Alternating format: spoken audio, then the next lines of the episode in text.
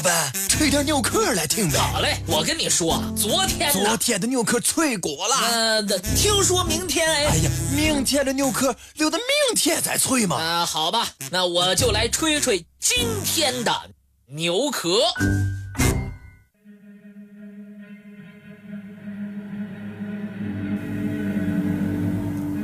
巴斯克人，这个居住在西班牙北部的古老民族，已让西班牙政府颇伤脑筋而闻名于世。一些巴斯克人为了争取他们的权利，采取了包括暴力在内的一切手段，常在国内制造流血事件，使西班牙陷入惶恐不安的境地。他们的这些举动，给自己罩上了许多的神秘色彩。然而，世人很少知道，比这更神秘的，却是巴斯克人的身世来源。巴斯克人，是生长于欧洲本土上的一支有着悠久历史的民族。据说，他们从史前时代起。就已经生活在今天的西班牙和法国交界处的比利牛斯山以西地区了。巴斯克人这个名称最早出现在古罗马时代的编年史中。据史籍记载，在公元778年，这个弱小的民族曾经在隆塞瓦斯列斯山口打败了当时。不可一世的法国查理曼大帝的军队，所以，在历史上，巴斯克人素以勇武、顽强和质朴著称。然而，令人奇怪的是，一些学者的研究结果表明，巴斯克人不属于印欧人种，在血缘关系上。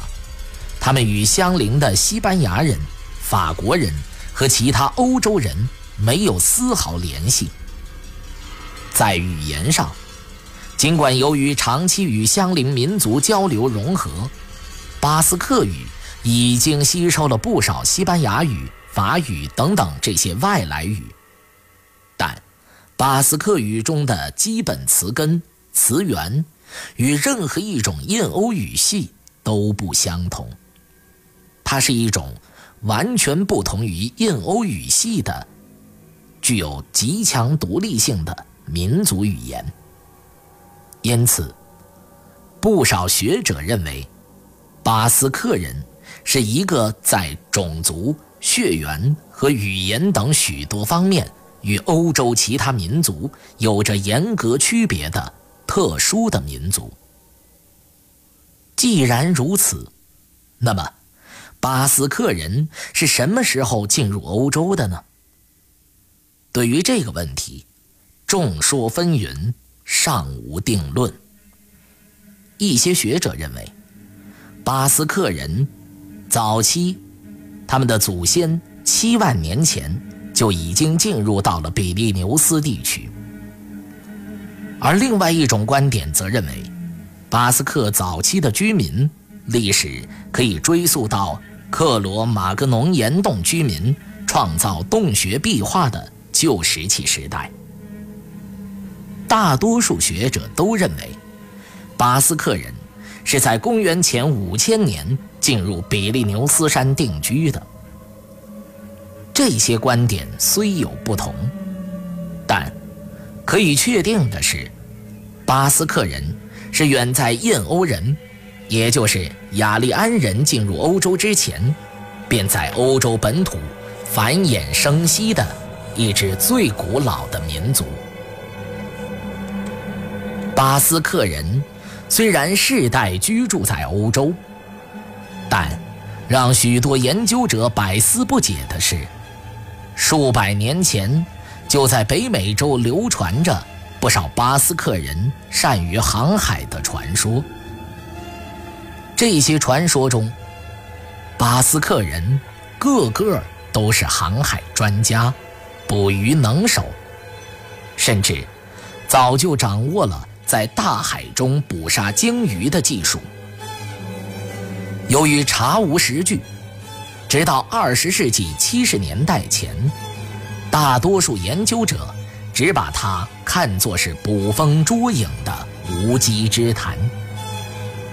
首先证明这些传说确有其事的，是加拿大女学者萨尔玛·巴克汉姆。